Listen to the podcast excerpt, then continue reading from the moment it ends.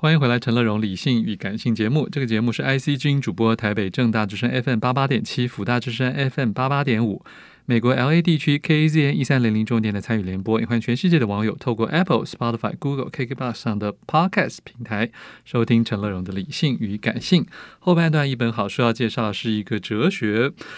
书哲普书啊，来自麦田出版的《给焦虑世代的哲学处方》，副标题是“跟着塞内卡、西塞罗、叔本华等十位斯多葛哲学家学习面对不确定年代的生命智慧”，非常长的副标题啊！欢迎我们的责编李培瑜，培瑜你好，嗯，主持人好，嗯，先跟大家介绍一下这个作者沃德法恩斯沃斯是谁？这个作者他其实不算是哲学背景出身，主要是研究法学的。嗯、但是因为在法律上的攻防战的时候，就是在法院上攻防战的时候，常常会需要使用到很多思辨跟辩论的技巧。嗯嗯，所以他其实是一个很擅长逻辑跟演绎推理的人。是，所以他自己对于这方面，对哲学跟思辨这方面，其实很有研究。而且他对于修辞很讲究，对不对？对，因为主要是英国文学相关的修辞的作品，他在这方面也有写过一些书，然后在国外是嗯、呃、很受到欢迎的作者。是，我觉得很特别啊，就是国外的跨界，真的有时候嗯，知识分子展现的能力是比华人世界是来的强大许多了。可是这本书很特别，我就是因为哲普书这几年台湾出版社也出蛮多的，可是专门针对某一个学派来出哲普书。我觉得是一个还蛮新鲜的事情，尤其这个斯多葛，相信还是有很多听众跟读者是陌生的，是不是？先为大家介绍一下。通常斯多葛学派在出成书的时候，比较尝试用一种心灵鸡汤的方式，就是他可能会把某一个哲学家以前的一些思想的片段揭露下来，嗯，然后写成像是励志小语的形式出版。嗯、然后这本比较特别的是，它是以比较系统性的方式。而且引用了十位嘛？对，呃，主要是三位古希腊跟罗马时期的哲学家，然后又往后引用了后来受到这些哲学家影响的思想家他们讲过的话。嗯然后是用他们的话来去告诉我们说，可以如何使用斯多葛思想来对应到日常生活中会遇到的一些问题。嗯，相信有部分的朋友可能对斯多葛有一点印象啊，可是好像早期对斯多葛有一些的想法会比较片段跟呆板，会觉得好像比较严肃。对，好像是不是斯多葛人就是很很严厉啊，还是很不近情理啊？那是不是一种已经非常非常末端的？通俗的误解，嗯、呃，有可能是因为大家在读的时候也是比较习惯片段的去截取下来，嗯嗯，就是断章取义的读法，嗯，但是其实斯多葛学派它是很应用性，就是如果参考这本书的话，他会告诉你说，针对这个情境，你可能可以怎么样转念一想，嗯，所以比较客观的讲法应该是说，斯多葛着重在我们的。自制力跟把握那些我们能够控制的事情。嗯哼，斯多葛学派当年也被称为门廊哲学啊，所以它是一个重点，就是观看，就是你要观察你所处的情境跟所你自身正在烦恼的问题，也可以说是有点抽离跟客观，对吗？也可以说是有点抽离，就是抽离出当下的情境，嗯、然后不要避免用情绪来应对事情。嗯，这样子也许你就可以把握到说哪些事情是你可以控制的。嗯，然后不要太过的着重在或者过分的让自己陷在那些你不能控制的事情上面。好，那是不是跟听众直接讲一下，斯多葛的学人认为我们能够全部控制的事情到底是什么呢？然后我们不能控制的又是哪些大类呢？我们不能控制的可能像是呃天气，天 天气算是吧，对，对，对，比较比较长最大的当然就是不能够控制生命了。哦，所以死亡的议题会是说斯多葛学派他们很常处理的问题。是是是，所以有一章也讲到死亡嘛。对对对，如何面对死亡？那我们比较能控制是什么呢？我们能够控制的，比如说，如果以饮食的问题来说的话，我们可能没办法控制现在能够吃到什么。但是我们可以借着控制自己的饥饿程度，来影响当下眼前这个食物的美妙程度。这件事情很幽默，但其实好像是真的。嗯嗯，其实他这里边有强调说，是我们能控制事物，主要是我们的行动、信念和德性啊。我想信念大家比较可以理解，德性比较不能理解啊。那我觉得信念这件事情就是一个先要跟大家厘清的，因为现在很多人会说我们要什么做自己啊，那很多人是不是连自己是什么都不见得清楚呢？那斯多葛学人有对我们有什么样的启发？斯多葛应该不会，呃，很明确的对于做自己是什么给出一个定义，因为他并没有限制一定要做什么事嘛。对，嗯，所以他会比较强调的是，应该还是回到最开始的，就是去思考说哪些事情是纯粹是情绪性的，然后哪些事情是你自己的理性判断后的结果。嗯，所以它其实是非常的，你要在 case by case，你要针对不同的情境去看。然后才能判断说这个事情应该要怎么做比较好。嗯哼，第一章就直接谈到说判断如何影响生活，那结果是怎么影响的呢？判断如何影响生活，判断主要就是去思考说一个事情，你是要被这个事情影响到你，还是你要你是要用自己的标准去影响你之后做的每一个决定。是一个角度的问题，就是一件事情取决于你怎么看待它，所以判断是你可以决定的，但是事情的结果未必是你可以控制的。嗯，它其实是一个，有些人会觉得这个这个想法很阿 Q，是一种选择。对对对，他可能就是叫你转念一想，但是其实真的在面对你没有办法控制的事情的时候，这个转念一想，嗯、呃，他有时候也是蛮重要的。它里面有引用后来的这个哲人蒙田啊，他说光是那个女性分娩的痛苦啊，他说医生跟上帝都认为分娩造成疼痛非常巨大，但是有个民族完全不把它当回事。这个瑞士妇女他们会走来走去啊，然后就突然把小孩生下来了，所以他觉得就算但是同样的一件事情，可是在不同种族或不同信念的人身上，可能产生的威胁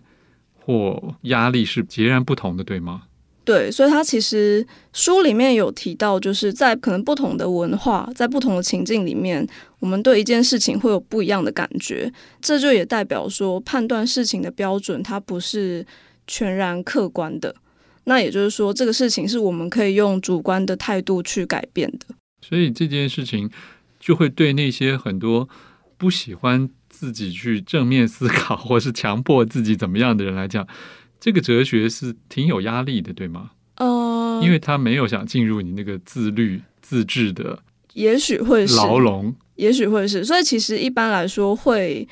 呃使用斯多葛哲学来思考的人，同时也会被觉得他是有点军事化的想法，就是用一种很。呃，好像在当兵的方式在训练自己，嗯、但是，一旦去实践这个想法之后，其实会感觉到这套思想，它在呃你很无助的时候，它会有一个好像一个严厉的老师的作用。嗯嗯嗯嗯，OK。其实这个书都已经点出了一个我们常常会焦虑的原因，就是不确定啊，不确定，因为你不确定你老板要不要 fire 你，所以你很焦虑；你不确定你老婆今天会不会跟你上床，所以你很焦虑；你不确定这个，不确定那个的。可是有一件事情是大家又很知道一定会发生，却又不知道它什么时候会发生，或是以什么形式发生，就是死亡。所以，培瑜这个斯多葛学人对于这个死亡的看法是什么呢？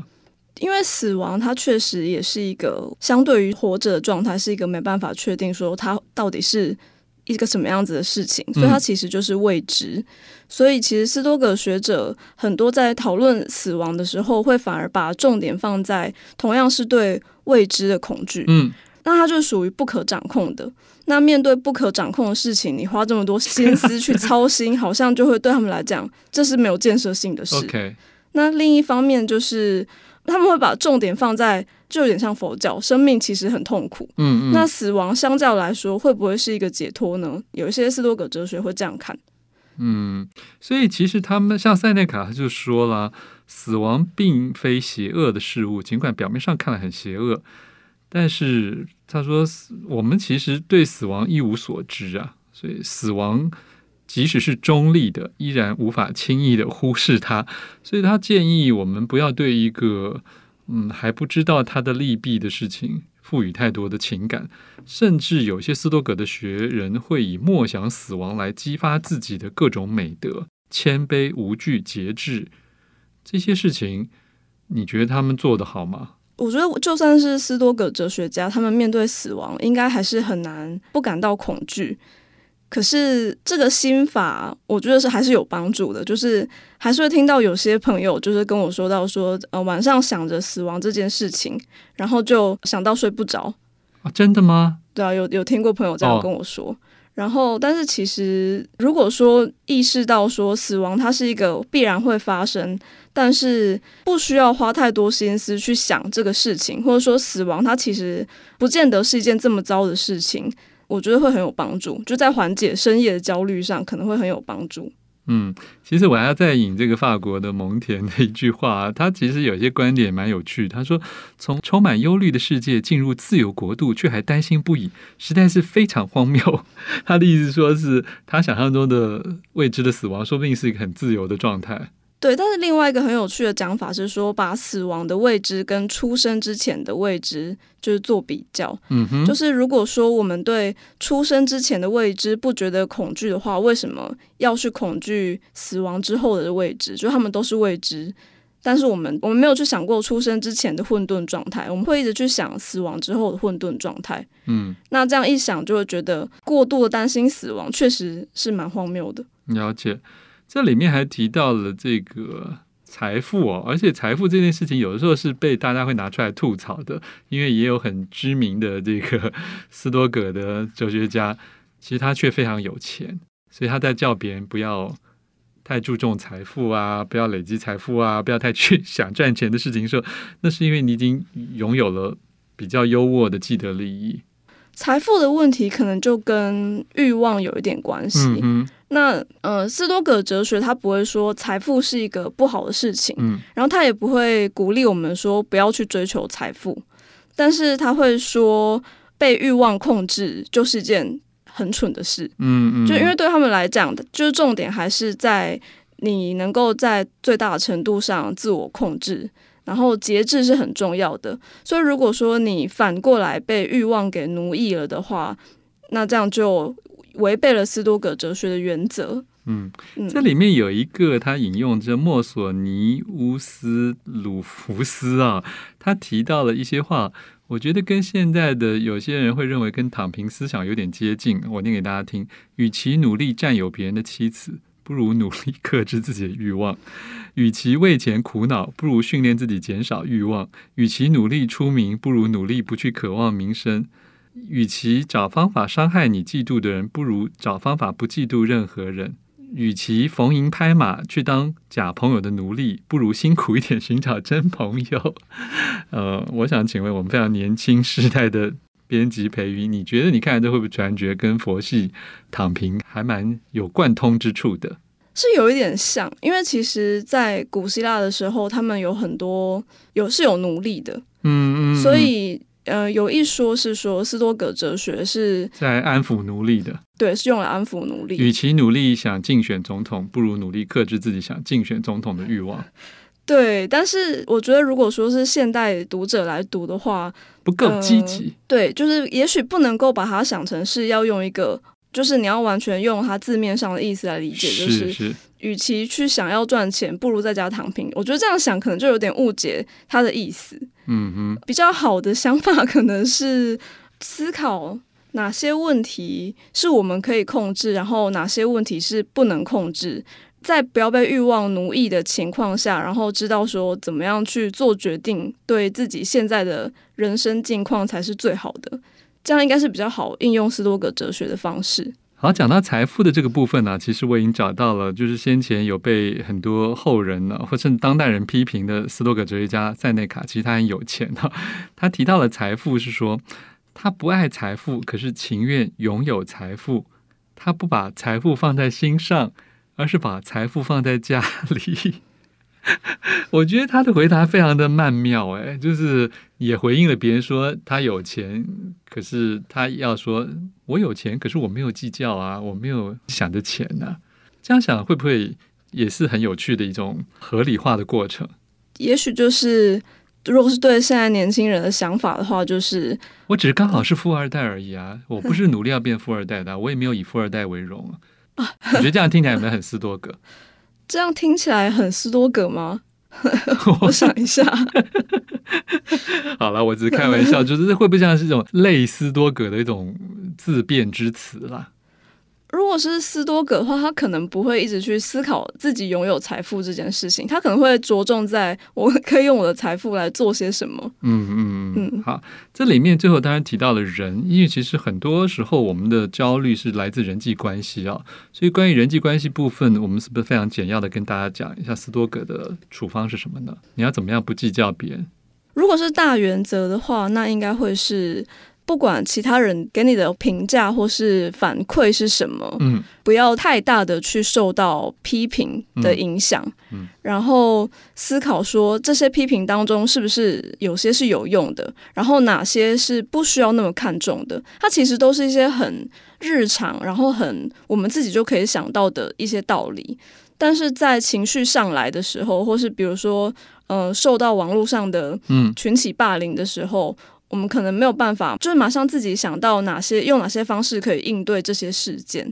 那这个时候，呃，斯多葛哲学的这些想法、这些只字片语，它比较提供的就是一种很像止痛药式的作用。比如说这本书，它有它从目录，它告诉你说，在不同的情境里面，你可能可以读到哪些古人曾经讲过的话，那它就会很像吃止痛药一样，马上帮你解决你现在所面对的焦虑的情绪。就是即使这些道理看起来可能很简单，但是它是一个很快的应对措施。OK，好，更多精彩内容，请大家自己来参考这本麦田出版的《给焦虑世代的哲学处方》。谢谢责编李培瑜，谢谢。我想看更多陈乐融的文章，欢迎上陈乐融自选集网站。富广建筑团队邀你一起复学好礼，广纳好邻。谢谢您收听今天的理性与感性节目。美好的生活。如同美好的建筑，必须兼具理性的思考与感性的温度。